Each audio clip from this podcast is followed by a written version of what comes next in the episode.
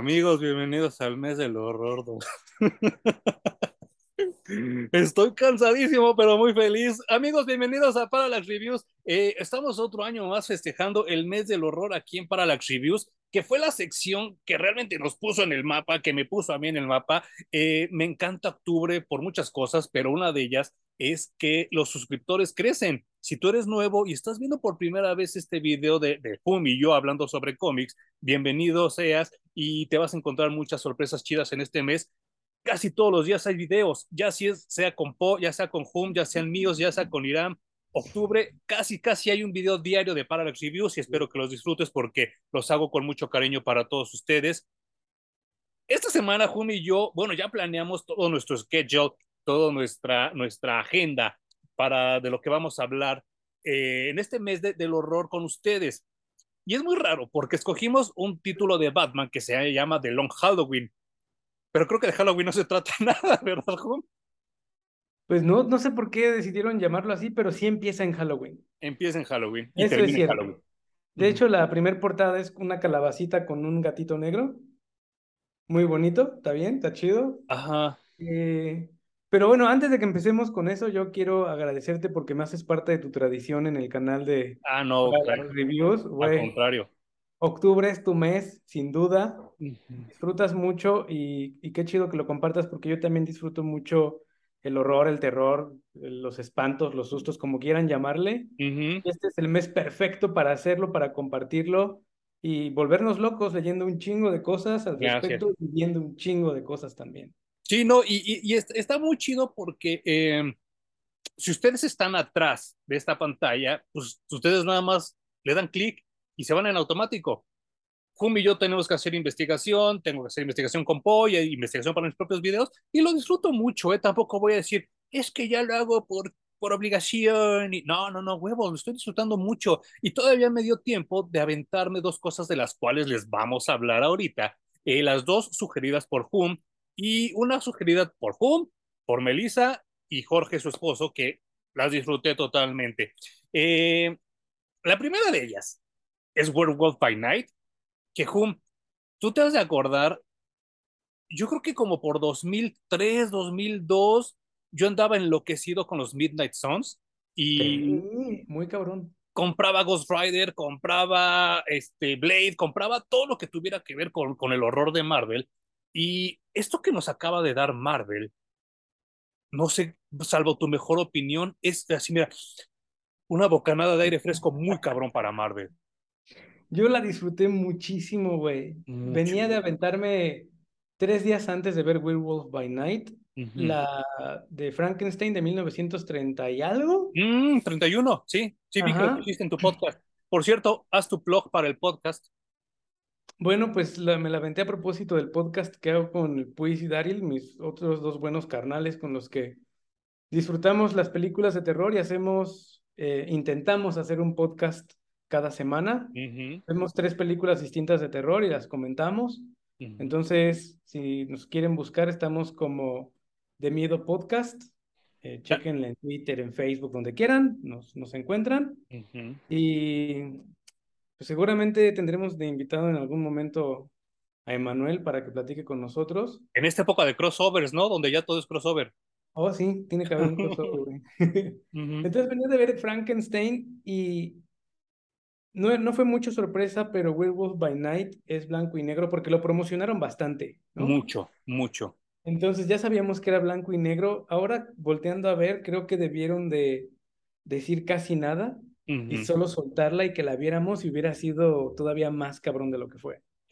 Sí, sí, totalmente de acuerdo. Eh, tú tienes mejor ojo para algunas cosas que yo eh, en cuestión así de, de, de reparto. Yo estaba tan excitado con, con, el, con el tráiler, con el avance, que yo no me di cuenta que era Gael, Gael García, hasta que tú me Ujú. dijiste, ¿es, es Gael García? Y yo así de, no sé, cabrón, yo estoy orgasmeado, porque de verdad, esta parte de Marvel Horror que aquí están estos dos madrazos, estos dos ladrillazos que tengo ahí, porque, insisto, me obsesioné mucho con, con, con toda esta, este, esta onda setentera, porque fue en los setentas cuando Marvel decide irse a... Fue lo último que hizo Stan Lee, ¿eh? Como editor. Ahí se esta onda como más del horror, porque recordemos que en los setentas la, la, la, el satanismo, Alistair Crowley se estaba retomando, la Biblia satánica de Anton LeVey, todo eso estaba como... El exorcista mismo, güey. El exorcista, claro. Y todo esto de los, de los finales de los 70 impulsó a Marvel a, a, a, tomar el horror, a explotarlo, y creo que lo hizo bastante bien y se olvidó mucho en los 80s y en los 90 se retomó con Ghost Rider, pero después de eso, el silencio total, ¿eh? No había habido nada y yo estaba como muy ansioso cuando salió Blade, dije, a huevo, ya, ya viene una nueva era, no pasó nada, ¿no? O sea, Blade fue como autónomo y sí fue muy buena para el cine, fue muy buena para Marvel, pero no creo lo que ahora tenemos como este universo cinematográfico de Marvel y ver Werewolf by Night y ver tres personajes totalmente, ¿qué será? Quintones, sextones del de universo Marvel. Tuvieron que escarbar mucho, güey. Sí, mucho, no, no, no. Mucho, mucho. Eh, Jack, Jack Russell, que es Gael García, que es el lobo nocturno, eh, Man Thing y Elsa Bloodstone no crean que salen en todos los cómics, ¿eh? O sea, son muy, muy raros los personajes. Y yo quedé tan satisfecho, Hum, con lo que acabamos de muy ver. contento. Muy, muy, muy contento, güey. Totalmente tributo a lo que acabas de decir, a lo que hizo eh, Universal en los 30 hasta el inicio, porque el número romano en el del 2022, el título grande, eh, todo eso, los créditos como muy breves, todo eso me habla de que son estudiosos, son fans de los Ujú, estudios ujú. Universal. Y yo quedé muy satisfecho por todo, por todo. Yo tenía mucha duda de cómo iba a actuar Gael, fíjate, porque yo no lo he visto en ningún papel que yo diga, ay, sí sabe actuar ese güey. A excepción de Coco, pero no es actuado, es, es locución, ¿no? Exacto.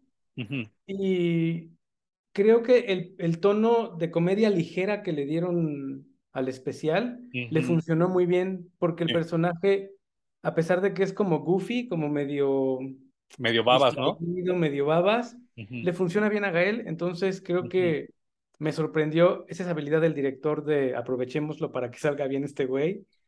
¿Y? Y, sin queja, ¿eh? O sea, las transformaciones, las interacciones, la estructura de la historia. No le encontré nada que yo dijera, ah, en esto sí la cagaron.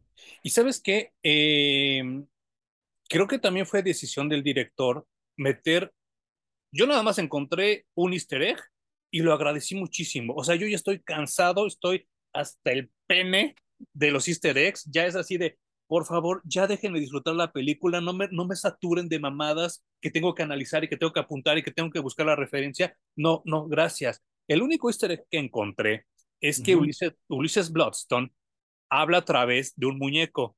Ese Ajá, ajá. muñeco era Simon Guard, el, el zombie, el primer zombie de No los cómics. manches. Ujú, Sí, sí, sí. Ya después, con- ahorita en el corte voy a buscar ese cómic para que lo, lo, lo, lo muestren ante ustedes. Y sí, este es el, el único easter egg que encontré. Afortunadamente, porque insisto, yo ya estoy hasta el huevo de, de los easter eggs, ya estoy hasta el huevo de las referencias, y ahorita voy a hablar de eso en mi, segunda reseña de lo que tenemos pendiente, Fumi y yo. Pero sí, creo que estuvo bien que hicieran a Jack Russell un poco bobo, porque yo también estoy muy cansado de los superhéroes que se quejan de ser superhéroes. Y entonces en el cómic Jack Russell sufre, igual que Hulk, por sus transformaciones, sufre como Spider-Man porque no quiere estar ahí. Y entonces el ponerlo así en ese sentido que él sí no está agradecido de ser hombre lobo, pero también ya encontró una manera como de modularlo porque Claro. cuando empieza a oler a Elsa, dice, no, es que hay una manera en la que yo me puedo controlar y es así, ¿no? Como los perros. Y entonces la manera, su interacción como la que tiene con Man-Thing me pareció como muy buena. Y sí, yo ya estoy muy cansado de los héroes depre- depresivos y deprimentes. Claro. Y creo que le quedó muy bien a Gael. Ahora, esto lo voy a comentar totalmente en un lado cinematográfico. Creo que a Gael le han caído mejor los años. Se ve mejor esta edad que cuando era chavo, ¿no? Sí, yo también creo, creo eso. Ah, me parece que se fresearon en ese momento de necesito reconocerte. Tenía que haberle olido el trasero, ¿no? Realmente como lo hacen ese tipo de animales. Sí, sí, sí. Y quizás eh, también ya estoy un poco cansado de que a todas las criaturas grandes y monstruosas les den este aire de, com- de comedia y de Sí, que son adorables, Sí, ¿no? Sí, sí, sí, sí. Eh, estuvo bien, funcionó aquí. Ya no me quejo en específico de Werewolf by Night, eh, pero veo una tendencia a hacer esos personajes horrendos y gigantes, adorables, y no sé si me convence, ¿eh? Y que precisamente empezó en la película que acabas de mencionar, ¿eh? En Frankenstein de 1931. Claro, Porque en el libro Frankenstein es malo, es un cabrón y es, y mal, malintencionado. Pero pasó algo muy raro porque James Whale, en Frankenstein de 1931, él era gay de super mega closet. Estamos hablando de hace 90 años donde ser gay era casi, casi pecado capital, era pena de muerte. Y entonces James Whale le inyecta mucho de su personalidad al monstruo de Frankenstein y dirige a Boris Karloff como un personaje compasivo. A pesar de que Boris Karloff sí daba miedo, ¿eh? O sea, sí tenía cara como de, de que te voy a romper tu madre y un güey de casi dos metros, pues obviamente te impacta, ¿no? Pero ese Frankenstein hace lo opuesto a lo que hace el Drácula de Bela Lugosi y en vez de inspirar horror, inspira ternura. claro. Y, y desde ahí se colgaron, ¿eh? Como dice Hum, para hacer a todos los grandotes buenos y medio mensos. Sí, y mira, eh, yo disfruté mucho a King Shark en Suicide Squad, que, que es un buen ejemplo para esto, sí. pero no me gustaría que siempre fuera así. No, Sí me gustaría, ¿no? sí, sí, sí, no me gustaría que siguieran esa línea. Sí. Me gustaría que cuando se necesite se hicieran unos hijos del mal. Sí, ya el gigante gentil ya también como que está pasando de moda, ¿eh? Y ya, ya también a mí ya, ya me cansa. Vamos a ver qué hace Black Adam ahora con Atom Smasher, pero, eh, híjole, también me, me daría mucha flojera que fuera así medio pendejón y bondadoso y bla, bla, bla. Pero bueno, eh, no quiero hacer spoilers, pero no hay tantos spoilers, o sea, es una película de hombres lobo, o sea, sabemos qué es lo que va a pasar, ¿no? Pero sí, este, está bastante bien. Eh, hay otra única referencia, y ese no es easter egg, es una referencia totalmente en tu cara. El final, irónicamente, es el inicio de- del Mago de Oz, que hasta sale la canción de Over the Rainbow, ¿no? Sí, Pero sí, no, no hay spoiler. Si no has visto Mago de Oz 90 años después, creo que el pedo es tuyo. Y, y- y este, pero la disfruté mucho, mucho, mucho. Oye, ¿tú me puedes decir por qué se pinta de color al final? Ah, yo entiendo que es referencia al Mago de Oz. Porque ya ves, no, ya ves no que hay, no hay nada más atrás que eso. No, yo creo que es referencia total al Mago de Oz porque cuando Dorothy tiene su vida bien jodida en Kansas, todo es blanco y negro. Pero cuando llega a Oz, se convierte en color, porque es el lugar donde ella siempre había querido estar. A pesar de que está perdida, es un lugar mágico donde no le están chingando, donde no le están molestando por su perro, donde pues no es una granja solitaria de Kansas, ¿no? Y entonces mi referencia es esa, porque en el momento que no voy a decir con Elsa, pues ella también se da tinta de muchas cosas, ¿no? Sí, sí, sí.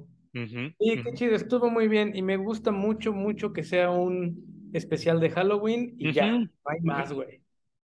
Y, y que mira, eh, creo que cada vez nos estamos dando cuenta, o bueno, quiero creer que Marvel se está dando cuenta de que no todo tiene que ser de tres horas, de que no, no todo tiene que durar 24 episodios, es más, ni ocho. Creo que esa, con solo una hora y cuarto, en solo un episodio hizo lo que, por ejemplo, no hizo Hawkeye, lo que, por ejemplo, no hizo Moon Knight, lo que, por ejemplo, no hizo este... ¿Qué otra serie se me está yendo de las culeras? Bueno, no hizo ni Hulk en todas sus apariciones en el universo cinemático de Eh, Marvel, ¿no? sí, sí, sí. Está muy loco. Pero bueno, ya viste la noticia de que ya por fin Universal perdió los derechos de Hulk y por eso va a salir en el final de She-Hulk, lo cual me Qué da también mucho güey. gusto, ¿eh? Sí, sí, sí, qué felicidad. Y ya dejemos a este Hulk eh, grandote, sonso y, y adorable, ¿no? Sí, sí, sí, sí, sí, sí, sí, ya quiero ver al Rampaging Hulk como fue en los Hulk Smash, 80s y 70s, sí, no manches. Hulk fucking Smash. Eh, Sí, bien. mi segundo, mi segundo, este, reseña que Hum me pidió. Sí, bueno, si tienes flojera, adelántale, adelántale, ya voy a poner la división. Ya, bueno, esa es otra cosa, ya hay división en los capítulos. Si ustedes han checado, ya estoy metiendo también las divisiones. Por si hay un tema que no les interese, se lo brincan y ya se quedan en la reseña o viceversa o como quieran. Si te da flojera, bríncate a lo que vamos a hablar de Long Halloween. Pero Hum me pidió, y yo también la quería ver, aventarme la de The Monsters. y lo hablamos en el episodio anterior. Tengo que decirte que ha pasado cuatro días, cinco días que la vi uh -huh. y aún estoy digiriendo. O sea, wow. no, no creo que sea la película. Si tú eres, si tú eres fan, fan, fan, fan, fan de los de Rob Zombie, te va a decepcionar. Te lo digo desde ahorita, ¿eh? O sea, no, no, no, no, no, no hay desnudez, no hay sangre, no hay groserías y no hay este, este, esta edición como de cocainómano que cada rato cambia la cámara. No, no la hay. Pero si eres fan de los Monsters, sí te va a gustar la película. ¿Por qué te digo esto? Si, si, si tú viste la serie completa, la serie que, que, que todos conocimos, la de Fred Gwynn y esta Ivonne de Carlo, la vas a disfrutar uh -huh. porque ahí nunca nos enteramos cómo se conocieron Germán y Lily. Aquí claro. sí lo vemos. Eh, vemos que el abuelo Monster pues, es un hijo de perra, como era en la serie, que era el pinche suegro incómodo, que, que nada más se la pasa chingando a la madre porque no le cae bien el yerno. Esos, tres, esos puntos están cubiertos. La personalidad de Lily, creo que Sherry Moon Zombie hace un esfuerzo brutal por actuar. No, no estoy diciendo que actúe bien, estoy diciendo que, estoy diciendo que hizo el esfuerzo de actuar, porque en ninguna película actúa. En todas las películas de Rob Zombie es ella, o sea, no hace el mínimo esfuerzo por hacer ninguna actuación. Es ella haciendo locuras, haciendo su voz de pendeja y encuerándose. Eso es Sherry Moon Zombie. Aquí no hace nada de eso. Por eso hace el esfuerzo de actuar, lo cual lo agradecí mucho, porque sí es como una pantomima de lo que hacía Ivonne de Carlo, hasta la manera en la que acomoda las manos y cómo camina. Pero... Creo que sí se esforzó y lo agradezco mucho porque, insisto, Sherry Moon Zombie no actúa. Ella es una modelo de videoclips, tan tan. Y aquí sí está esforzando por actuar. Esa parte le agradezco mucho. El abuelo Monster está perfecto. Lo único que no me gustó fue el pinche bigote como de cargador de la Merced que le pusieron. Pero creo que es un buen personaje. Germán se me atora un poco. Creo que tenía que haber sido un poco menos slapstick, que ese término del slapstick es como humor del chavo del 8, así de que, uh -huh. ay, me tropiezo, ay, se me rompió esto. Ay. Sí sabemos que Germán Monster era torpe, pero aquí claro. se ve como que hace las cosas a propósito para romperlas. En la serie no. En la serie el güey se tropezaba y rompía una puerta o se caía y rompía un escritorio. Aquí se ve que hace como las cosas como a propósito. Y entonces eso se ve forzado.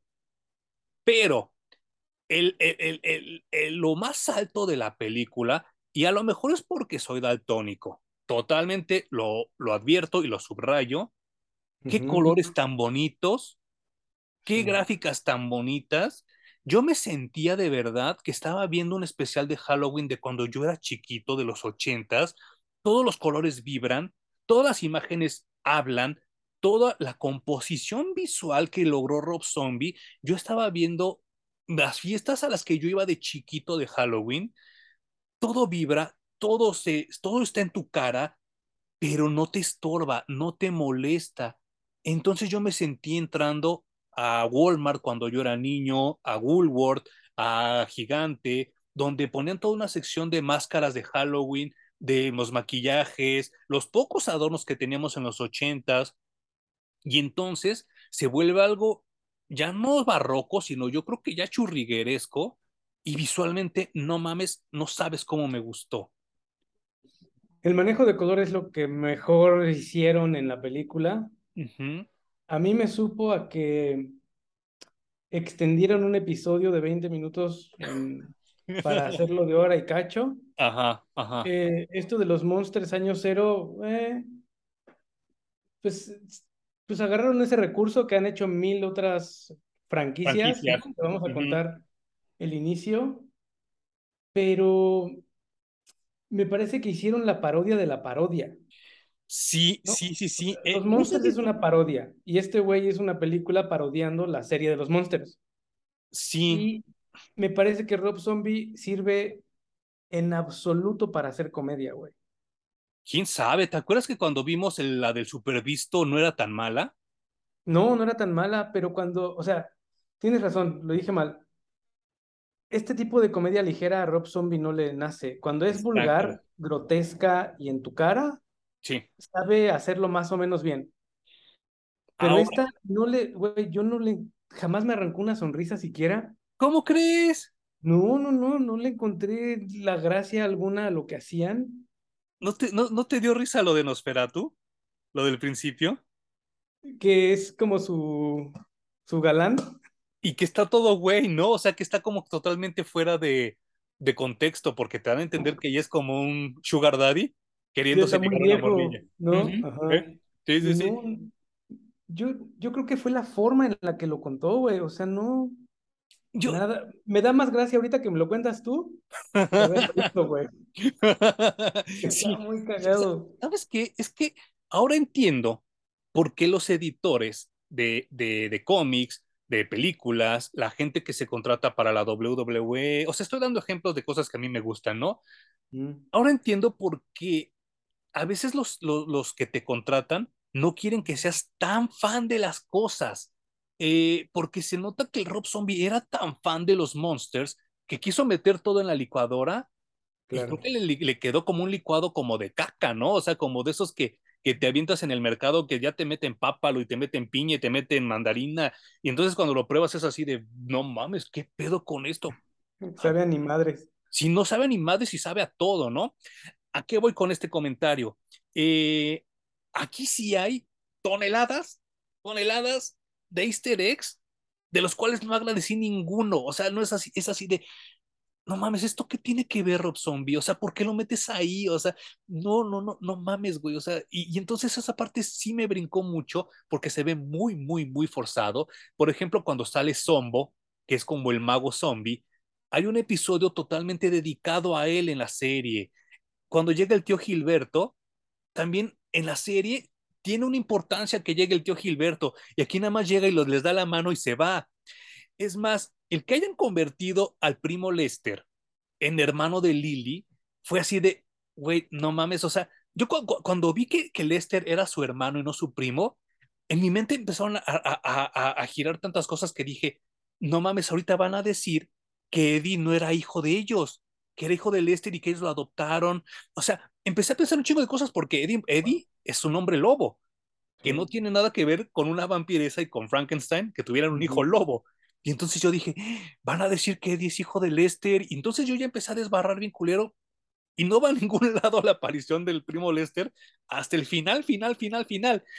Y entonces es así de que, no, es que este güey quiso meter todo, todo a la vez y la cagó. Bueno, con decirles que, que, que hay un episodio muy especial, muy particular, donde Herman deja de ser papá y se vuelve, bueno, y recuerda sus raíces cuando era biker y se pone un atuendo biker poca madre, aquí Herman sale con este atuendo y no tiene nada que ver con la historia, no tiene ninguna no, injerencia. No, y, y sí fue así de, ay, Rob Zombie, como que quisiste echarle todas las ganas del mundo, pero sí medio la cagaste.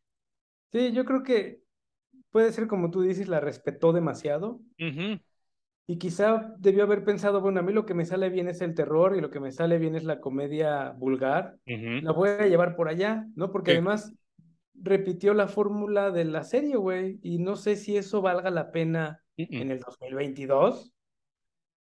Porque además no. quieres revivir la franquicia, yo supongo. Porque sí, si no, sí. ¿para qué harías una película de los monstruos en el 2022? No sé, güey, no, no se me ocurre.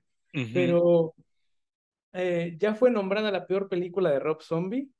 ¿Cómo crees? No. Y yo estoy de acuerdo, o sea, no, bueno, no sé.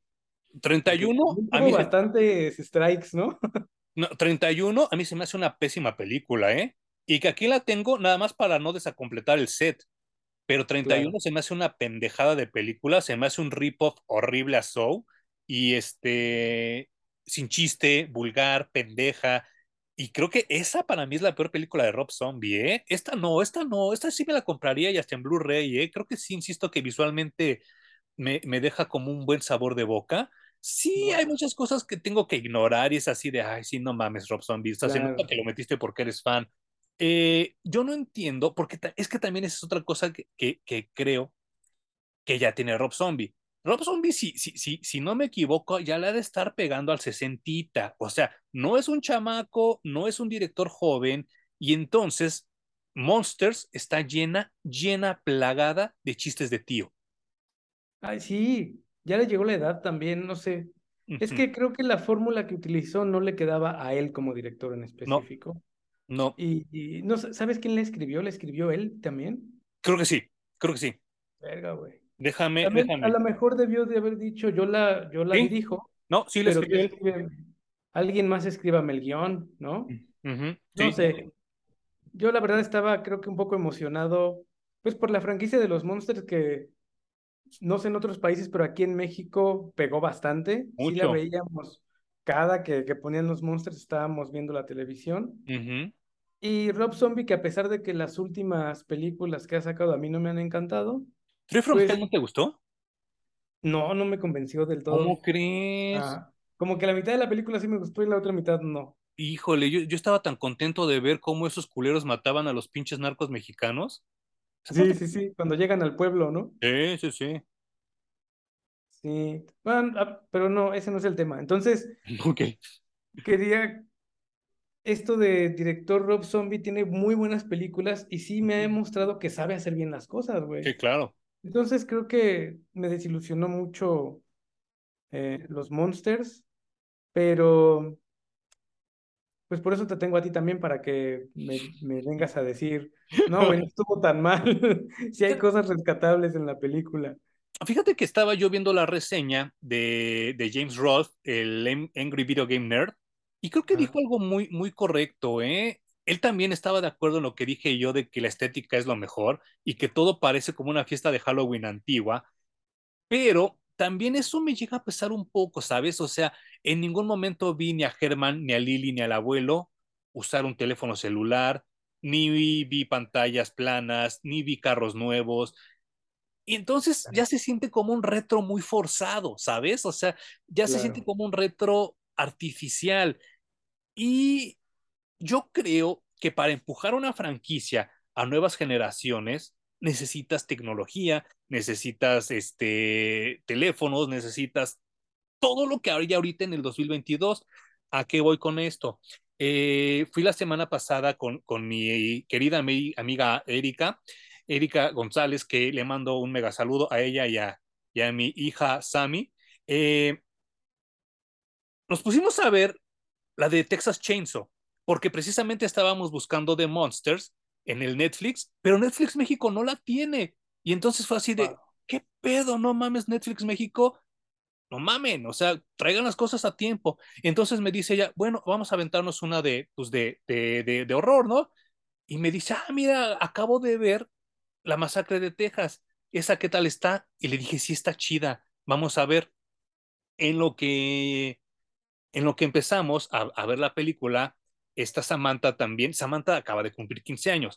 Y entonces eh, eh, eh, se sienta, estaba primero con el teléfono así, bla, bla, bla, bla, bla, bla, empieza la, la secuencia de la película y se quedó totalmente inmersa.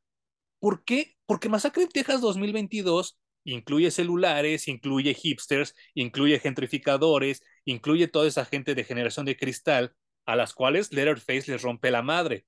Entonces estamos hablando que un, personaje de los 70 todavía cabe en el 2022, que creo que ahí fue el error de Rob Zombie. Ahí no era hacer, como dices tú, un episodio más de los 60, era hacer a los Monsters 2022, y ahí donde la cagó totalmente Rob Zombie. Insisto, no es mala. Si, la, si un, día, un día que estén muy de buenas, aviéntensela, porque sí necesitan estar de buenas. El humor es bastante meco, pero, eh, no, no, insisto, no es lo peor que he visto este año, no es lo peor que he visto de Rob Zombie. Y, creo que sí está chido que rescaten a los Monsters. Los Adams han tenido un chingo de oportunidades, ¿eh? Buenas, malas, medianas. Y a los Monsters se les había olvidado mucho. Y, y hasta hubo una película que aquí le pusieron La Familia Monster y que ni se llamaba así, que era de una, de una chavita que desea que sus papás la entiendan y se convierten todos en monstruos y no tenía nada que ver con los Monsters. Y este, eh, Pero, pero creo que sí, denle, denle chance, ¿no? Digo, a, fin de cuentas es hora y media, no es como esas perras películas de Avatar y todas esas que duran tres horas y media y cuando acaban es así de, no mames, perdí media jornada laboral en esta mamada. Pero bueno, ya que Zoom nos aventó, nos empujó para hablar de nuestro tema de hoy, Ya cállense, cabrones. ya cállense, perros. Este, ¿qué te pareció Long Halloween, Hum? Mi primera impresión es que está dated, Ah, yo leí, pero ajá, eh, me parece un muy hermoso tributo a la serie de animación que vivimos en los noventas. Y obviamente tiene todo este estilo noir sí, que hemos estado mencionando varias veces en, en Parallax Comics Reviews. Y, y funciona perfecto desde ese punto de vista, güey. Algo que sigo percibiendo con todas las historias que son buenas de Batman ajá. es que los protagonistas son sus villanos. Y Batman es un personaje incidental secundario dentro de la historia, güey. Y qué triste, ¿no? Yo también sentí lo mismo, pero es que estoy tratando de buscar. Ajá. Ahorita lo voy, lo, voy- lo voy a, la, la voy a tratar de encontrar. Em, ¿leíste el forward o tu, o tu compendio no tenía forward? Eh, si lo tenía, no lo leí, me lo brinqué. Ok, pues eh, Jeff Loeb, que ya hemos hablado de él muchas veces, que es un excelente escritor que nos regaló el nuevo milenio, él comenta en su forward que Archie Goodwin, que digo, Archie Goodwin estuvo metido en Marvel, estuvo metido en DC, estuvo metido en las independientes, él es semicreador de Ghost Rider, de Vampirella y de muchas cosas maravillosas que, que él nos otorgó, y que un día platicando con Jeff Loeb le dijo, oye, esa historia de Gambit y de Wolverine te quedó bien chingona, como que esta onda de los gangsters, de toda esa, de toda esa parafernalia pues sí, tal cual de gangsters, te quedó bien chida con el Team Sale, ¿por qué no haces otra cosa parecida? Y entonces el güey como que le dio toques y dijo, ah, no mames, sí es cierto, ¿no? Y fue cuando se le ocurrió la idea de The Long Halloween. Sí estoy de acuerdo que tiene mucho que ver con la estética noir, pero más hacia el final. Todo el primer acto, todo Claro. la, la, la, la, la- el, el, el, el cemento, toda la, estructura de, la, de Long Halloween es cine de gangsters. Y Sí, me porque recordó, a veces, a veces casamos esas dos cosas sí, claro, erróneamente, ¿no? y que son, Lo, el cine de gángsters no es necesariamente noir y viceversa, exacto, ¿no? exacto. Y, y, y está muy cabrón. Ahorita, ahorita que sea el corte voy a, voy a tratar de, de encontrarlas porque si tú si- seguramente a lo mejor ahorita decimos cine de gangsters y tú vas a decir, ¿qué pedo? ¿Cuál? No, ¿cuál, cuál, cuál, cuál, cuál? Pero hay, Bueno, el, hay una- el Padrino no es de gángsters, sino es noir. y que, y que está referenciada también aquí, ¿eh? Hay, Sí, hay una escena donde totalmente dije, no mames, es el padrino, ¿no? Pero hay también como tributos a, a, a Little Caesar, hay tributos también a Public Enemy de James Cagney, y entonces dices, ah, no mames, es más, hasta Dick Tracy sale homenajeado aquí eh, en una escena y totalmente robada y obvia, ahorita lo comentaremos, pero sí, yo te voy a ser honesto. Una vez cuando yo trabajaba con, con, con mi buen Andrés ahí en, en Dark Comics, nos cayó ese primer número que tú dices, el de que sale la calabaza y el gatito. Y entonces dije, no mames, creo que es la primera vez que yo vi a Tim Sale, ¿eh? Y dije, no mames, qué portada tan simple y tan chingona, comunica tanto con tan poco. Y Sí. entonces yo me quedé así, este, extasiado y le dije, oye, ¿me lo prestas para leerlo? porque no me quería dar el remojón así como de no mames y ya, porque era, eh, son 14 números y, y entonces dije, no mames, comprar una nueva serie ahorita, no me quiero aventar. Me dice, sí, llévatelo y me lo traes mañana. Veo la portada, me enamoro, lo empiezo a leer y dije, qué pendejada. Y entonces lo, lo dejé ahí. O sea, me, eh, eh, estoy hablando de hace 22 años que yo trabajaba ahí en Dark Comics Dije, no mames, es que esto no sale Batman, habla de unos culeros que ni conozco, este, ni siquiera son villanos conocidos, y encima mi mente así como que dijo, y estoy como que oliendo que me van a cambiar el origen de mi villano favorito de Batman, que es Dos Caras. Dije, a la verga. Y entonces lo regresé y me dijo, no te lo vas a querer quedar, y le dije a Andrés, no, no mames, está bien culero. Pasa el tiempo, pasa un año y acaba la serie y todos orgasmeados diciendo es la mejor historia de Batman que he leído, bla, bla, bla, bla, bla, que su puta madre. Y entonces dije, hay algo que perdí, hay algo que no vi. Pues empecé a ver, estamos hablando de un Internet muy primitivo, el que había hace 22 años, y en el Internet empezaban a mostrar las portadas que había hecho Team Sale durante toda esta corrida de, Long Halloween. Maestrazo, ¿eh? Muy cabrón. Y entonces me dije a mí mismo, por las puras portadas lo voy a comprar, porque sí valen la pena, porque insisto, hace 22 años las, las, imágenes que, que, que, tú bajabas de internet eran mal escaneadas, se veían súper culeras y no se podían imprimir. O, ¿A qué voy con esto?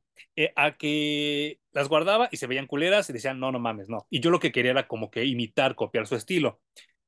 Pasan muchos, muchos, muchos años y hace como 6, 7 años que fue la última vez que fui a Canadá, estaba este, esta edición en mi tienda favorita de la perra vida, que es Barnes Noble, y estaba muy barata. Miren, o sea, no les miento, 20 dólares.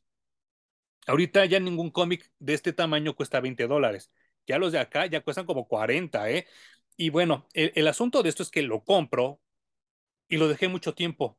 Estaba buscando como un pretexto porque en mi mente todavía estaba ese, ese Manuel de 20 años que dijo, no mames, pinche historia aburrida, nada más por los dibujos. Pero Hum me propuso y me dijo, vamos a checarla. La leí y me di cuenta que sí estaba yo un poco equivocado, pero a la vez no, pero a la vez sí, y después como que no. Y Claro.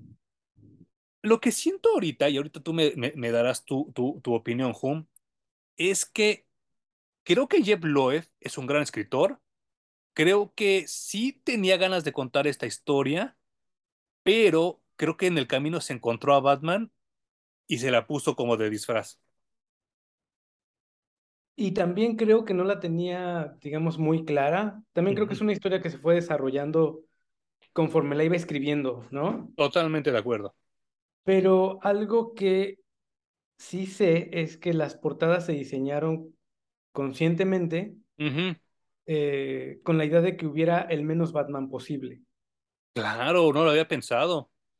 Entonces, eh, bueno, eso es lo que comenta Tim Sale, ¿no? Que lo hizo así de que no, que no haya Batman, que solo haya Batman cuando sea muy necesario. Y de hecho, cada episodio se concentra en un enemigo de Batman, Claro. ¿no?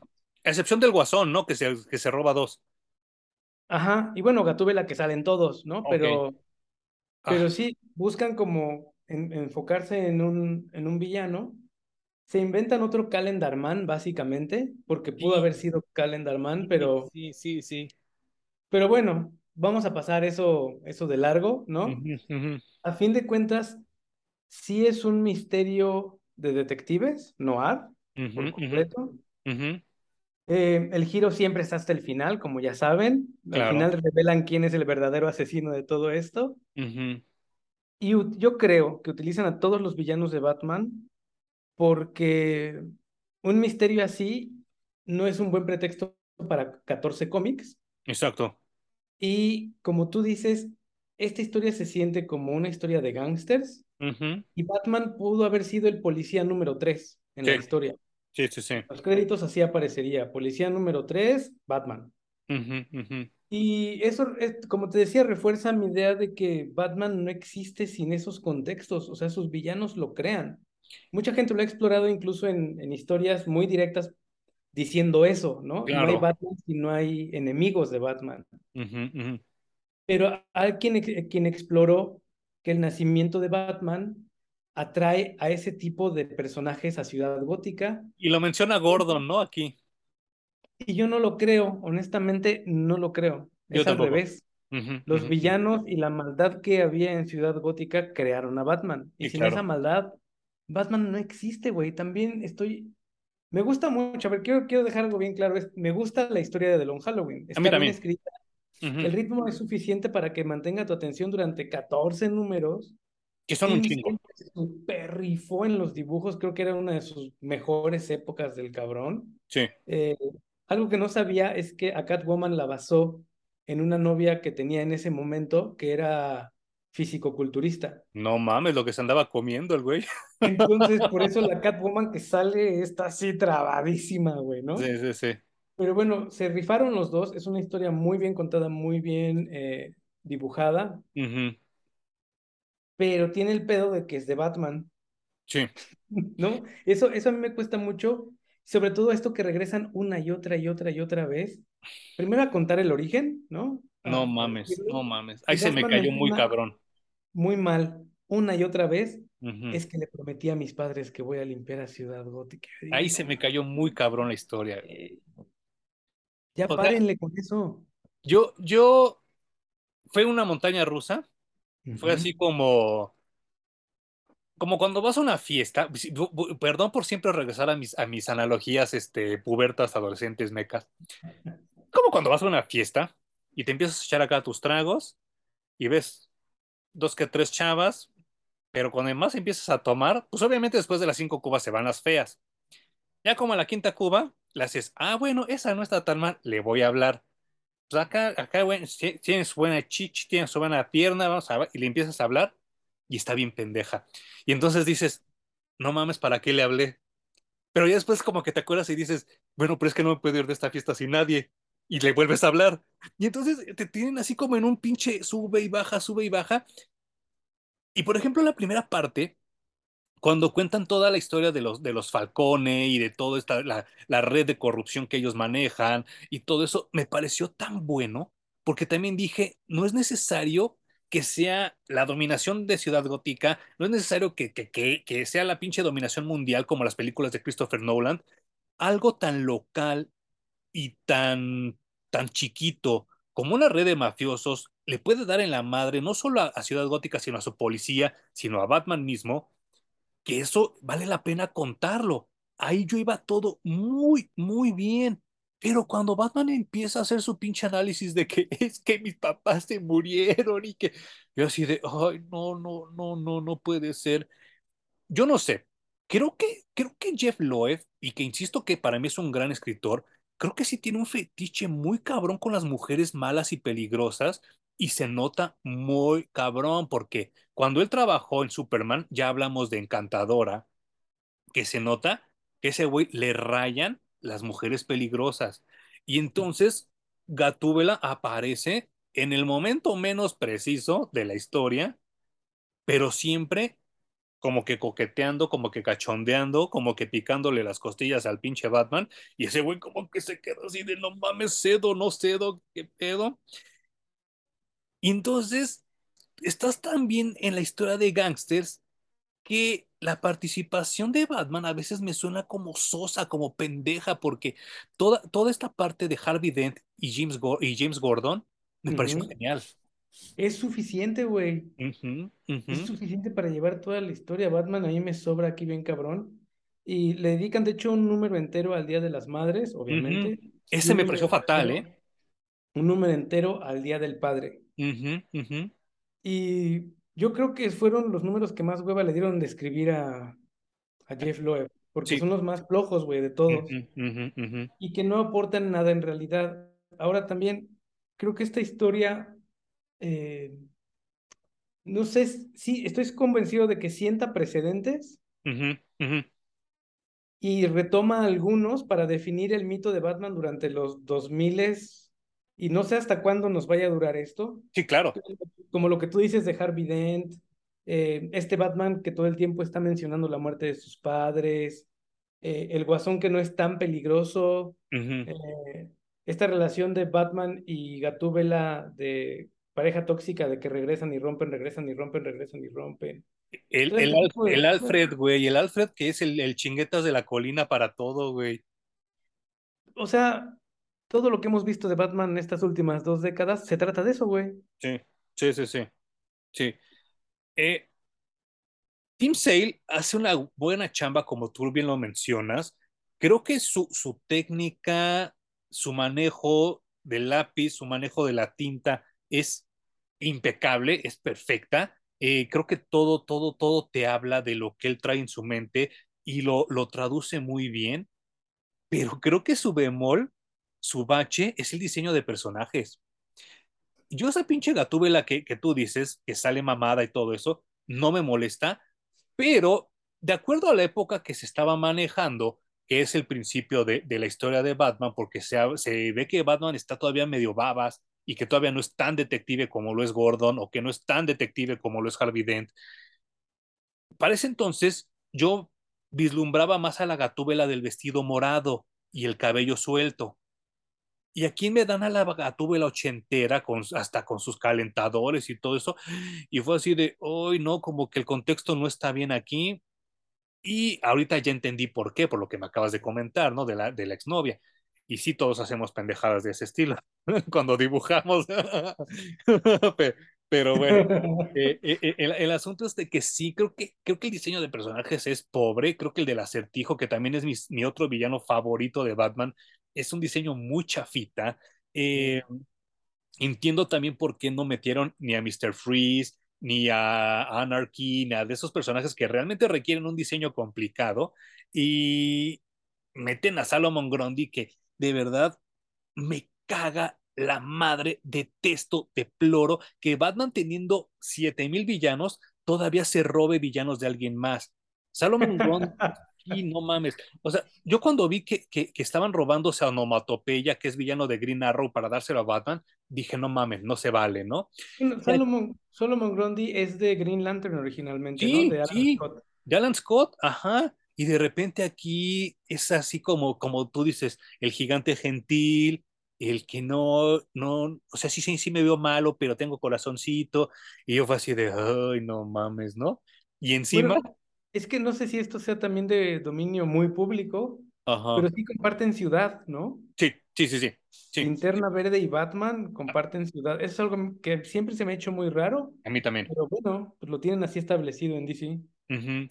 No, y, y, lo peor de todo es que, que al final de todo el desmadre, Batman le lleva su platito, su cena de Día de Gracias, y yo así de, ay, no mames. O sea, tratas a Alfred de la verga, tratas a Gordon de la verga, tratas a Harvey Dent como un pendejo. A Gatúbela nada más te la estás ahí manoseando. Ah, pero ese güey sí le da su platito de Día de Gracias. No mames, güey. Pinche Batman mamón, y por eso los fans de Batman son así de pendejos, ¿no? Pero bueno, eh, me gustó mucho cómo se dividió todo por, por meses, porque sí te lo dividen por meses. Eh, si tienen el sentimiento, o sea, por ejemplo, ese, ese de Día de Gracias, sí te da como ese feeling, ¿no? Del Día de Gracias y el otoño y cositas así.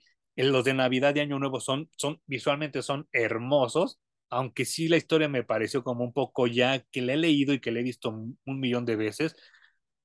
Pero yo tengo un problema personal en la vida que después del día de San Valentín el año se me hace muy aburrido hasta que llega agosto, septiembre, octubre y todo eso, ya digo, ay, qué bonito, ya el año, güey. Y creo que en el cómic le pasa lo mismo. De marzo a agosto, todos los números son aburridos. Y fíjate que yo lo considero un tributo a la, a la animación de los noventas. Totalmente de acuerdo. Porque cada cómic se siente como si fuera un episodio uh -huh. de esa animación. Uh -huh. Lo único que hizo Jeff Loeb fue inventarse un hilo que las uniera a todas para poder contar una historia larga. Que eran los Falcone, ¿no? Exactamente, y eso es a lo que me sabe. Voy a contar una historia eh, noir uh -huh. con, con, gangsters, pero cada cómic lo voy a escribir como si me hubieran encargado un episodio de la, de la serie animada. Sí. Y la serie animada tenía esto de enfocarse en un villano de Batman o en alguna festividad en específico, si es que la revisitan en algún momento, ¿no? Y es, The Long Halloween es repetir esa misma fórmula. Sí. Entonces, no sé si eso también es en detrimento de la historia, como que no, no logro todavía juzgarlo realmente, uh -huh. pero, pero al final creo que sí me funciona, sí lo disfruté. Yo también. Como tú dices, tiene momentos guangos uh -huh. eh, en, algunos, en algunos números. Le decidieron llamar el Long Halloween prácticamente porque la historia relata todo un año de Halloween a Halloween. Uh -huh, y no resolvieron el caso en todos estos números entonces, por eso deciden llamarle el Halloween largo, ¿no? Sí. Yo, yo pensaba que el título llevaba un poco más de peso, pero en realidad está un poquito hecho al chilazo, ¿no? Sí, no manches. Y supongo... Pero bien. Sí, porque se pudo haber llamado The Long Christmas, The Long Thanksgiving, The Long April's Fool y, y hubiera pasado lo mismo. Claro, The Long Case, ¿no? ya. sí, sí, sí. No, sé, o sea, no con esto quiero decir que sea una historia mala, creo que realmente sí hace 20 años que salió, eh, fue innovadora, fue muy buena, visualmente es, es, es hermosa, pero sí, como bien dices, está dated, ya está atada a una temporalidad. Y, y, eso sí le resta, ¿eh? Me pasó lo mismo que tú. Intenté, intenté ver la animación, no la acabé. Es que le quitaron todo lo noir, güey. Todo, todo. La, la desnudaron. La, las sombras duras que son preciosas en el arte de Team Sale, uh -huh. se las pasaron por el arco del triunfo le metieron este estilo moderno de animación que está manejando ahora DC, uh -huh. no le sirve de nada. No, Entonces, no. Perdón, pero mejor no hagas la animación. No, no la hagas. Decide que no es el momento de hacerla y, y vámonos a otra cosa, güey. Y sí. le quitaron todo esto del, del feeling del cine de gángsters. Uh -huh, uh -huh. Y queriendo traerlo a la modernidad, ya no te habla, porque los gángsters ya no lo son, güey. No. no. Ya son otra cosa, ya evolucionaron se convirtieron en, en delincuentes organizados, narcos, secuestradores, uh -huh. etcétera, pero ya no, es, ya no existe esta imagen romantizada de los narcos, entonces, de, perdón, de los gangsters. Uh -huh. eh, intentar traer eso a una animación moderna y luego que ya no son gangsters, ya son otra cosa, ¿le rompiste la madre al, a la historia original? Hasta pinche el barrio chino sale, güey. Yo Mejor ya cuenta otra cosa, sí, ¿no? Dáselo a otro autor y te inventas algo nuevo. Pero bueno, también sabemos que a esa industria le gustan las cosas probadas. The Long Halloween ya vendió, ya uh -huh. le gusta a la gente. Uh -huh. Dijeron en automático, hagámoslo porque eso nos va a dejar dinero. Pero creo que hubiera sido mucho más valiente hacer, hacer algo nuevo. Eh, ahora me da más curiosidad porque esta historia de Long Halloween yo la tenía como una buena historia de Batman, catalogada uh -huh. como una buena historia de Batman pero no es de Batman. No, no, no manches. Y lo peor es que tiene otras dos partes, ¿no? Sí, recomiéndenme una buena historia de Batman que sea de Batman, que no esté enfocada en otra cosa que no es él. Reto, reto para los que nos están oyendo, ¿eh? O sea. Para un fan eh, de Batman. Escríbanos, eh, ya, ya, ya sea aquí en las reseñas de, del Apple Podcast o donde ustedes nos quieran escribir de, de, que estén oyendo esto, si nos están viendo en YouTube, aquí abajo en los comentarios, recomiendo una buena historia de Batman, pero que se trate de Batman, porque está cabrón. O sea, yo ahorita sí tengo dos en mente. No las voy a decir porque puede ser spoiler y no quiero sugerírselas a ustedes tampoco, porque en, en algún momento las vamos a analizar. Pero está bien culero porque también ahorita acaban de sacar el tráiler de un videojuego que está muy cerca de que lo cancelen por culero, que se llama Bat Batman Gotham Knights, donde sale toda la familia de Batman, pero no sale Batman. Y entonces, güey, no mames. Eso te quería preguntar. Cuando se acaban las historias de Batman, eh, pues obviamente empiezas a buscar en los personajes recurrentes, ¿no? Uh -huh, uh -huh, uh -huh. Y una de las familias que ha crecido enormemente para alguien que dice que le gusta estar solo y trabajar solo es la de Batman, güey. O sea, yo no conozco una familia de cómic más grande y más inmensa que la que tiene el pinche Batman. Ya no la entiendo. Yo tampoco. O sea, a mí ya me rebasó. Ya no conozco a todos, güey. Yo no, yo, yo no sé si tú acostumbrabas en los noventas leer la, la, la letter page de los cómics hasta el final. No. Ah, yo sí. Y me encontré que cuando Kyle Reiner llega a ser linterna verde en los noventas, la gente ya era tóxica desde ese entonces. Y entonces escribían cosas como que, ¿por qué nos quitaron a Hal Jordan? Bla, bla, bla, y metieron ese chamaco nuevo, ¿por qué no le dieron el anillo a Guy Gardner? ¿Por qué no se lo dieron a John Stewart? Bla, bla, bla, bla, bla, bla, bla, bla. Y entonces alguien llegó a comentar, es que no puedo entender cómo la Tierra necesita cuatro linternas verdes. Y entonces yo fue así de, güey, no tiene nada que ver si necesita cuatro, si necesita medio, si necesita uno.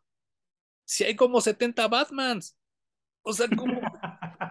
Porque los linternas verdes no protegen solo una ciudad, protegen solo, no solo un planeta, protegen todo un sector que es el 2814, y entonces entiendes por qué hay tantos linternas verdes de la Tierra.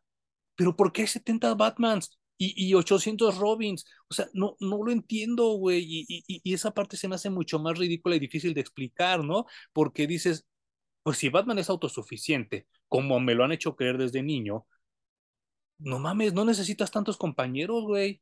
Porque ahora resulta que hasta Alfred es karateca y es cirujano y era abogado. No mames, güey. O sea, pues eh, creo que sí, esta nueva generación está muy enfocada en escribirle a todos, a Nightwing, a Robin, a Red Robin, a Robin 4, a Robin 20, a Gatúbela, a Thalía, pero a Batman ya no le escriben nada. nada. Está súper triste, ¿no? Está muy loco porque, según yo, tú y yo entendemos de qué va el personaje. Uh -huh, uh -huh. ¿Cómo es posible que tantos años y tantos escritores pasan y entienden poco al personaje? Y no Batman, manches. ¿no? Uh -huh. Porque le escriben obviamente a su universo, como ya, ya lo platicamos, ¿no? A lo que pasa alrededor del personaje. Pero una historia de Batman solito tiene muchos años que yo no leo una. Obviamente no es un título que yo siga y que lea semana con semana. O que se antoje. De, de, sus números, pero sí hemos procurado leer las buenas historias, las bien reseñadas, las que dicen, sí está bueno, hay que leerlo, güey. Uh -huh, uh -huh. ¿Y ninguna es de Batman? No. ¿Ninguna? ¿Ninguna? No, no, no, no, no. Es más, eh, cuando tú y yo nos tocó leer Batman en los noventas y que empezamos a tener una continuidad, nosotros leímos más a Jean Paul que a Bruce Wayne, ¿eh? Sí, nos tocó Jean Paul, sí. Y pues yo ese era un Batman que me gustaba mucho porque era un Batman cabrón, que rompía espaldas, que rompía rodillas, que dejaba sangrando a los criminales y no andaba de, ay, se murieron mis papás. oh. ¿Te acuerdas cómo nos quejábamos y ya nos caía bien pinches mal el Peter Parker con sí, sus no. muertes y que sufría el tío Ben ajá, y, ajá. y, el papá de Gwen Stacy, Gwen sí, Stacy. No, lo hicieron tantas, bueno, no lo hicieron, lo siguen haciendo, güey, que yo también haciendo. considero que eso es una mamada. Uh -huh. Pero esa fue una de las principales razones por las que yo me alejé del título de Spider-Man. Yo ya también. Estamos hasta la madre y se lo están haciendo a Batman. Y también quiero dejar, es que parece que odiamos al personaje, pero yo no, no odio al personaje. No, no, no. Odio las historias que le han creado alrededor y cómo lo han manejado, porque creo que Batman en sí, desde su nacimiento, es un gran, gran, gran personaje que ahorita está muy desperdiciado, güey.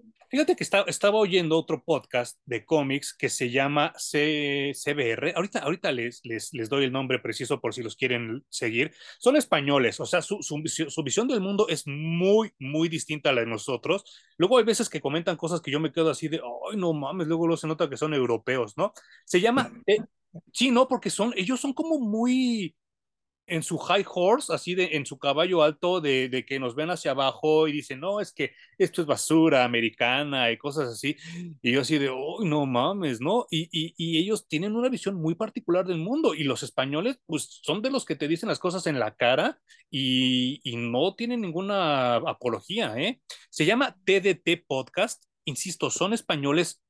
Óiganos bajo su riesgo porque si hay cosas que a mí hasta me parecen ofensivas, yo que soy el más majadero del mundo. Hay cosas que digo, no mames, eso yo no lo hubiera comentado, ¿no? Pero ellos comentan algo que, me, que, que, que estoy totalmente de acuerdo, que cuando Frank Miller y Alan Moore en los 80 señalaron la ruta, la gente se le quedó viendo al dedo, no a la ruta. Y totalmente, diría Hum, me hace sentido porque ahí te dan el ejemplo que McFarland, que Eric Larsen, que toda esa, esa recua de, de, traidores que se fueron a, a forjar Image Comics, no imitaron a Alan Moore, no imitaron a Frank Miller, solo se dedicaron a contar pendejadas adolescentes en vez de cómics adultos que nos había dado Neil Gaiman, que nos había dado Frank Miller, que nos había dado eh, eh, eh, Alan Moore, ¿no? Esto está pasando ahorita con Batman tanto quieren imitar lo que hizo Paul Dini hace 25, 30 años eh, con la serie animada de Batman, que ya no les sale, que ya es una fórmula muy gastada. Y yo me acuerdo, no sé si tú compartes esto que lo llegaste a oír en alguna vez en los noventas y principios de los 2000 que le tiraban mucha, mucha caca al Batman de Adam West. Pues sí, eh, pero me parece que Adam West, este Batman, es inteligente dentro de su comedia, por supuesto. Es a lo que iba. refiriéndome a que, eh, como tú dices, los que se fueron traidores, que les llamas, a escribir historias, las, escribieron historias mecas, dices, eh, en vez de escribir historias como adultas, pero yo diría historias inteligentes, güey, porque puedes hacer historias desde cualquier nivel de conciencia, de inteligencia, de lo que tú quieras llamarle. Eh, Batman está de los de Adam West está hecha desde allí, desde una sí. comedia inteligente, güey. Por eso se puede menospreciar. No, y el Batman de Adam West es detective. O sea, todavía se encarga de hacer trabajo detectivesco. Ahora el nuevo Batman ya no investiga, ya todo lo resuelve con gadgets. Y está bien culero eso. O lo, o lo resuelve la familia, ¿no? O lo resuelve la familia. O sea, ya cuando convirtieron a Sandra Montoya en el nuevo Question, dije, no, no mames. O sea, esto, es, esto ya es estar tratando de, de, de, de, de vendernos la familia de Batman a huevo, ¿no? Es, y, es eso, la siguen creciendo más, y, o sea, es a huevo y además cada vez tienes que saber más de este personaje porque acaba de llegar y creo que hay un Batman que es el hijo de Lucius, ¿no? Del... Sí, sí, sí, sí. Batwing, creo que se llama. O Darkwing, o algo de. al- No, Darkwing O es el que pato, sea, ¿verdad? da igual, porque si no, si no hay uno que se llama así ahorita, en un mes va a existir, a güey. O sea, no hay pedo. Eh, afor- ya es una exageración ridícula. Yo ya no juego con el pinche Batman de ahora. Yo tampoco, ¿eh? Y este, como dices tú, este Batman es el Batman de la transición. Fue el que está dejando un poco los ochentas, noventas para darnos este Batman. Es que no sé ni cómo llamarlo, como God Batman, que puede resolver todo. Y, y lo más triste, perdón, perdón, adelántale tantito si no quieres saber lo que voy a decir ahorita porque tiene que ver con el final de, de Long Halloween. Lo peor de todo, Home, es que este misterio de 14 números ni siquiera lo resuelve Batman. No, te digo, güey, lo resuelven como tú dices, o con un gadget o con la familia. O sea, el chiste es que no, los, no lo resuelva Batman. No, Y por eso nos gustó tanto Metal y Death Metal, sí, porque lo llevan a su absoluta expresión, como tú dices, Batman Dios, no, ujú, Batman Dioses. sí, sí, sí, sí.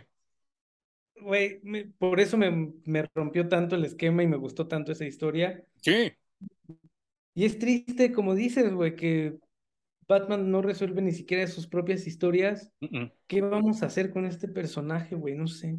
sí, no, no, no, no, no. Y, y, y, y qué triste, la neta, porque mm, él es el segundo personaje más popular de los cómics. Obviamente el primero siempre va a ser Superman. Y, y está triste que, que esté desgastado. Creo que Discovery ya se dio cuenta de eso. Y creo que está apostándole ya más a otros personajes.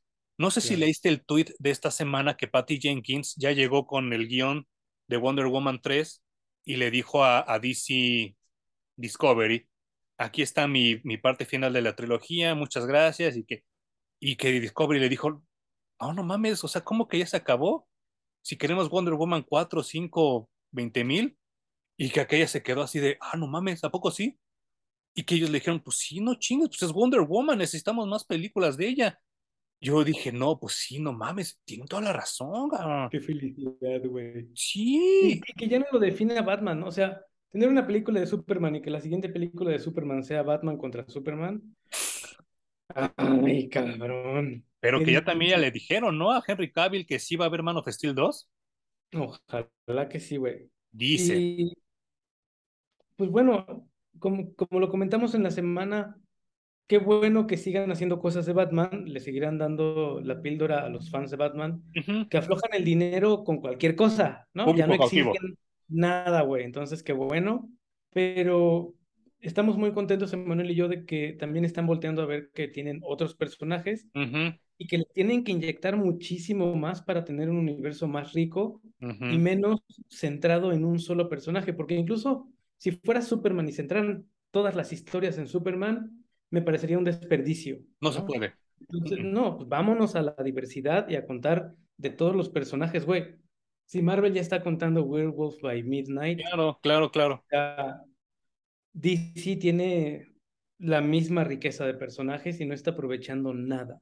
Que por cierto, antes de que se me olvide y se nos acabe el tiempo de nuevo, este, perdona a la gente que nos está oyendo, pero metan en Google eh, Curse of the Weird y les va a salir la portada de este personaje que es el zombie que les comentaba en la primera parte del podcast, pero en Werewolf by Night no es un zombie, es un muñeco de un zombie y es por el que habla eh, Ulysses Bloodstone. Y es este, que fue el primer zombie, no solo de Marvel, sino el primer zombie en los cómics. Así que tiene como mucha significancia significancia, no, significado. Eh, digamos, relevancia, digamos. Relevancia que, que, este personaje haya sido retomado.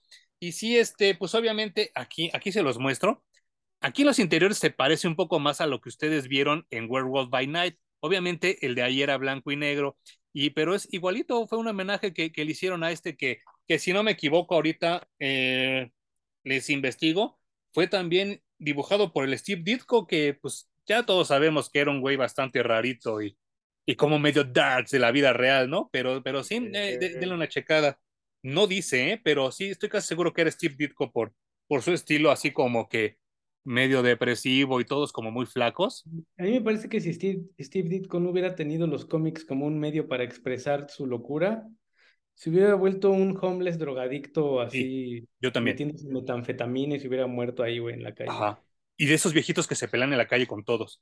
Yo creo que sí. Uh -huh, Sí, sí no, no dice, pero estoy casi seguro, ya después se los investigaré. Y sí, to to totalmente de acuerdo. Eh, las cosas están cambiando, estamos experimentando una, una transición forzada, porque sí fue Discovery la que metió el freno de mano. O sea, ni siquiera fue el freno así de poquito a poquito, no, fue así de chingue a su madre.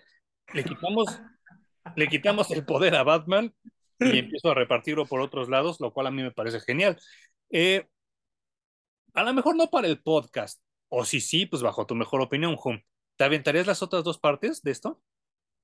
Ay, no sé. Sí, pero después. Eh, dejémoslo respirar unos meses, sí. ¿no? Es que, ¿sabes qué? Porque, fíjate, yo leí alguna vez en esos años que Long Halloween era la buena, que las otras dos están bien culeras. No, pues no, imagínate, güey. Sí. Y no, no sé si me arriesgaría. Vamos a platicarlo. Uh -huh. Vamos a platicarlo, sí, definitivamente. No, definitivamente este año no. Podría ser para el siguiente Halloween o a ver cuándo, ¿no? Pero sí, este año no, porque aparte hasta me falta el tercer, la tercera parte, no la tengo. Y este, pero sí, eh, eh, híjole, si la tienes a la mano, si vas a gastar, no. Si la tienes a la mano o que alguien te la preste, léela, porque sí, sí te entretiene. Pero así como tenerla enmarcada en tu bolsa y, y decir, no mames, esto es lo mejor que he leído de Batman, no, no te engañes. No, y no, no sé si estoy en lo correcto, pero en algunos lados está como en top 10 historias de Batman. Y de la vida, ¿eh? Y de la vida. Yo le visto así, en así de la vida. O sea, insisto, esas listas siempre las arma a alguien al que le pagan por hacer listas. Y por eso siempre sale Watchmen y siempre sale Batman Dark Knight Returns y por eso siempre sale este Mouse, que realmente fueron buenas, pero ya no son tan buenas. Y este, este Long Halloween tiene muchas referencias al cine muy cabronas porque el cine de gangsters es un género que nació, híjole, no sé si de la nada, pero no estaba programado. Es como ahora las series de narcos que nacieron, pero que no están ni programadas ni están bien vistas. Y en ese entonces el cine de gangsters estaba muy mal visto, porque obviamente los gangsters le pagaban a Hollywood para contar historias y enaltecerlos hasta que J. J. Edgar Hoover llegó y les dijo a Hollywood, no mamen, no pueden seguir haciendo eso porque la gente ya quiere ser gángster, en, vez de, en vez de ser policías ya todos quieren ser gángsters. Muy parecido a lo que está pasando aquí en México, donde ya dicen, no, los narcos son buenos, ayudan a los pueblos. No, no, no, son narcos, güey. Venden droga y matan gente, no mames. Pero si estás interesado en tener algunas referencias para Long Halloween, eh, Dogville podemos ver muchas, muchas cosas de Dogville en, en, en, la esposa de Harvey Dent, por ejemplo, que para empezar, según yo no se llamaba Gilda, ese nombre se lo pusieron por otra película de gangsters, ¿no? Según yo se llamaba Doris, ¿no? La esposa de Harvey Dent. No me acuerdo del nombre de la esposa. Si ustedes se acuerdan, por favor, aquí coméntenmelo. Hay otra película, bueno, obviamente esto sí pasó en la vida real, pero eh, Los Intocables de Brian De Palma también tiene mucho que ver con el cine de gangsters y con esto que les estamos comentando, pero principalmente creo, creo yo, que de estas, Little Caesar y esta que está acá abajo que dice Public Enemy. Creo que de ahí sacaron todo, todo, todo de lo que tiene que ver con esta historia de Long Halloween y de los Falcone. Y obviamente hay una escena que yo desde que la leí fue así de, ah, no mames, ¿no? Cuando llega el papá Falcone y está Carmín baleado y le dice a, a, al papá de Bruce Wayne, miren lo que le hicieron a mi muchacho. Esa escena del padrino, ¿no? Y yo honestamente digo que no hay mucho de dónde sacar, güey. Es decir, es la misma historia una y otra y otra y otra vez. Uh -huh, eh, uh -huh. Incluso este misterio de quién es el asesino, ya sabes que va a ser el que menos te lo esperabas. Muy meco me pareció, ¿eh? eh y también esto de con contar historias de gángsters se reciclan unos a otros constantemente. Uh -huh. Si tú te pones a ver todas las películas, vas a sentir después de la tercera o cuarta, esto es algo que ya vi, esto es algo uh -huh. que ya vi, esto es algo uh -huh. que ya vi, esto es algo que ya vi. No hay, no hay como mucho de dónde innovar, no. ¿no? Pero tanto la animación de los noventas como esta historia tienen mucho de ese, de ese cine, tienen mucho de, como ya lo decimos, de, de lo noir. Eh, y no es que esté mal, solo como decimos, ya es algo que ya vimos, es algo uh -huh. que ya leímos uh -huh. y que para ahora 2022 ya se siente demasiado viejo, ya muy no... Viejo, muy viejo. Ya no prende tanto, ¿no? Como antes. No.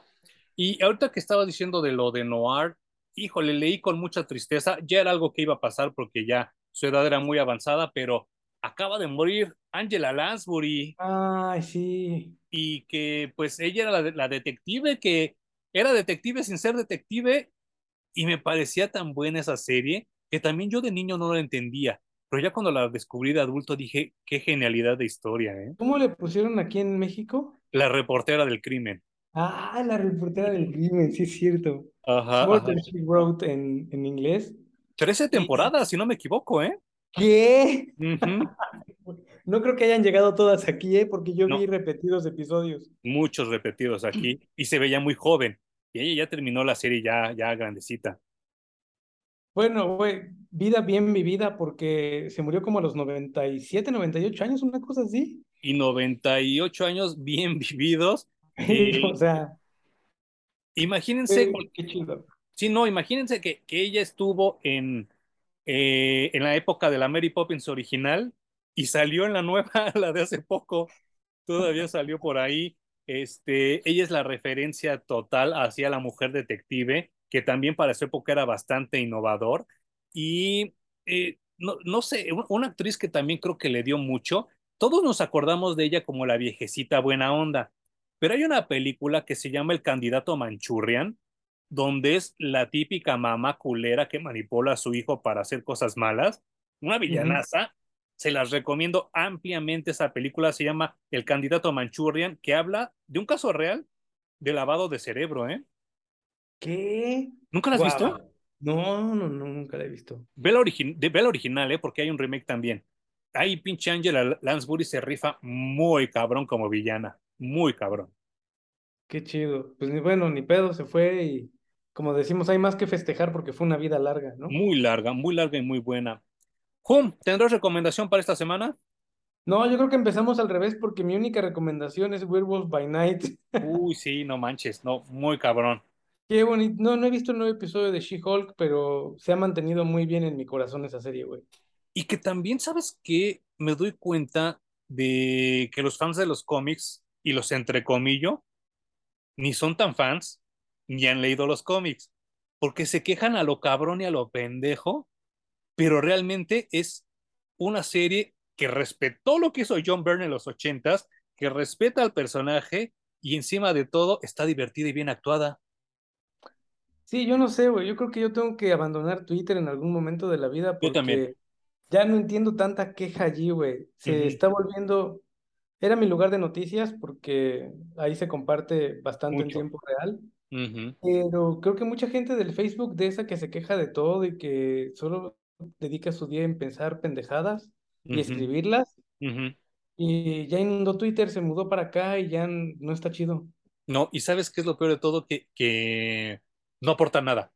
O sea, no es de que Marvel lo lee y diga, ay, sí la cagué, vamos a cambiar todo. No, güey, nada más te estás quejando a lo pendejo y nadie te está leyendo. No mames, güey. La Y última queja que, que leí fue que eh, Daredevil es chistoso y no se vale. Pero estás viendo una comedia, güey. aparte, aparte, se me hace tan pendejo que estás confundiendo a los personajes. Daredevil no es Batman. Daredevil sí es una persona feliz y contenta. Que, le, que, que tú hayas leído nada más a Frank Miller, es tu Claro. pedo, güey, es tu pedo.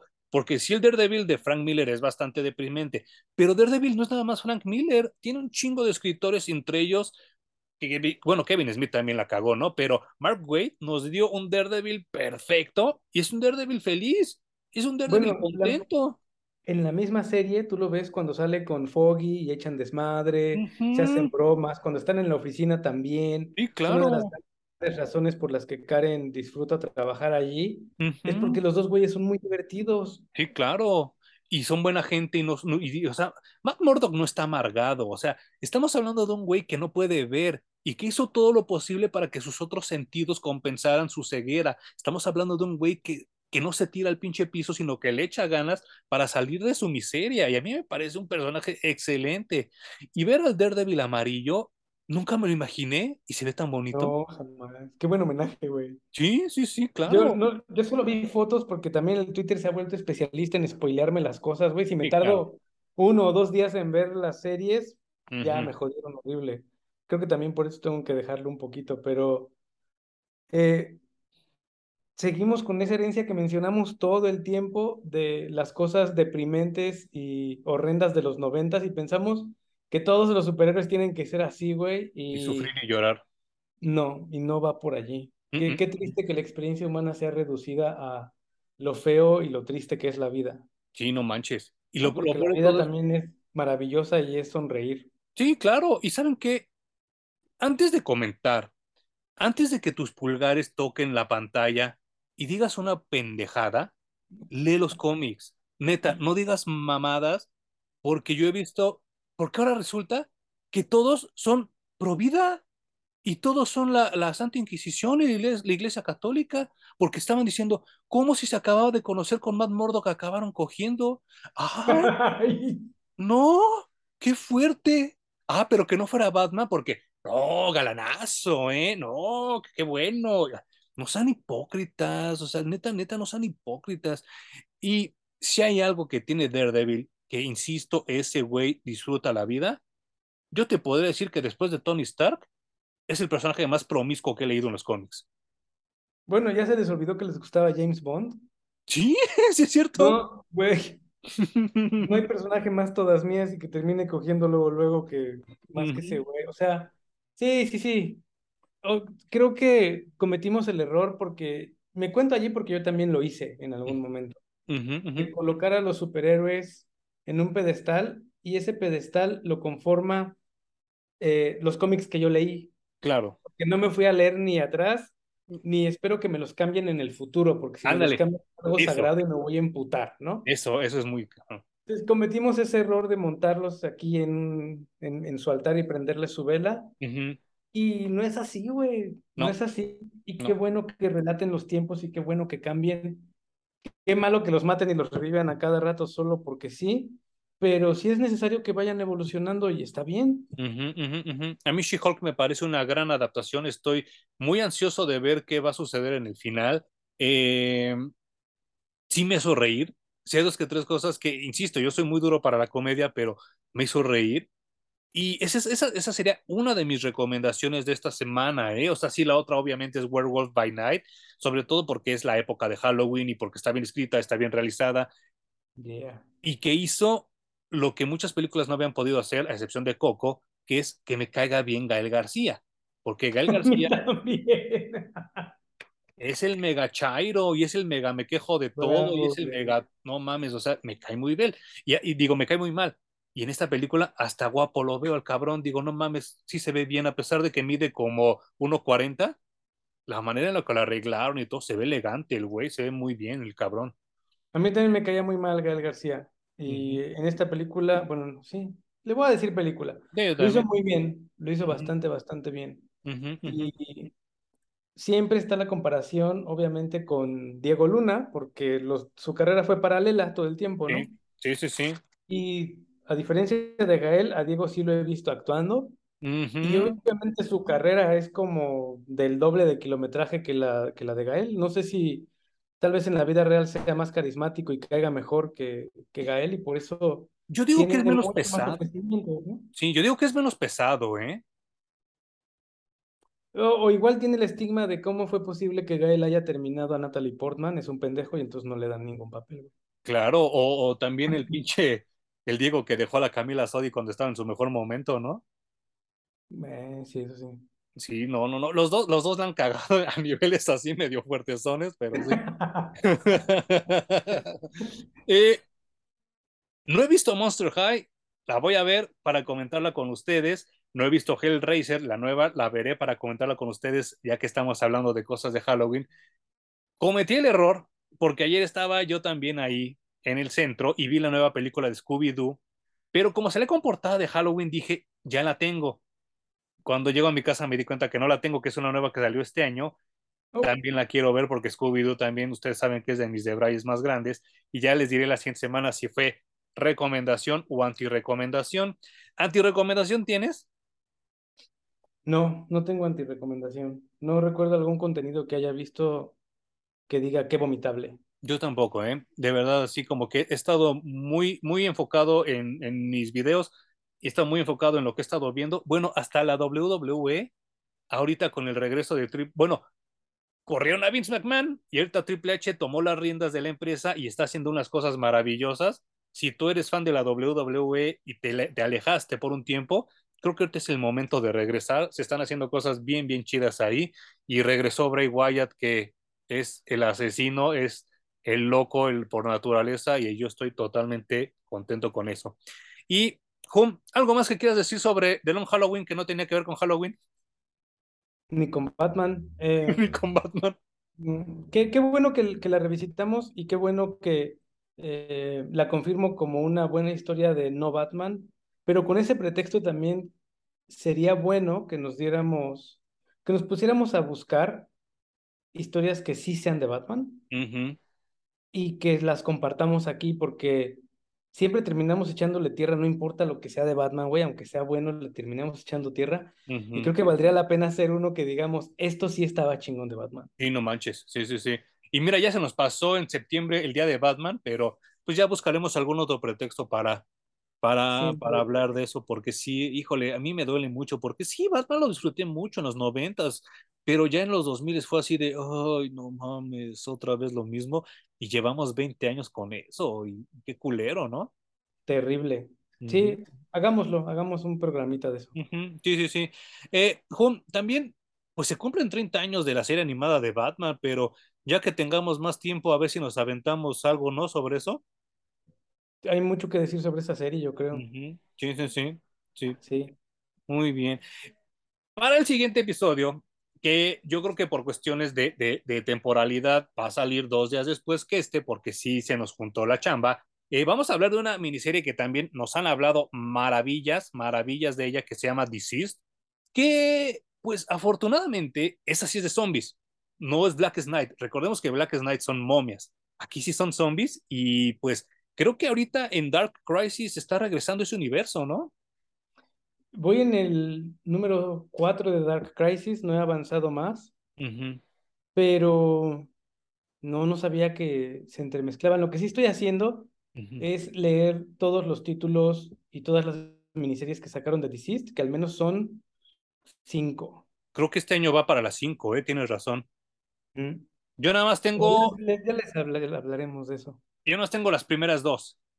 Voy a ver si consigo lo demás, pero vamos a hablar de la primera nada más. Y, y, la segunda es la de Unkillables. Unkillables, y creo que la tercera es Lost Planet o Dead Planet o algo así. Dead Planet, ajá. Y ahora creo que la nueva se llama Undead Gods, creo. Y hay otra. pero bueno, ya, ya, veremos. Muy largo, muy largo, pero ya, ya lo analizaremos. Y vienen otras cosas, por si quieren estar al pendiente. Viene Freddy contra Jason contra Ash y viene Lady Dead. Y pues, híjole, Lady Dead, a ver si también, este, pues hablamos de la animación, que fue lo único que nos pudo regalar Chaos Comics de animación. y ahí se quedó todo. Jum, muchas gracias. Gracias a ti, Manuel, gracias a los que nos escuchan. Y nos estamos viendo en este mes del horror de Parallax Reviews.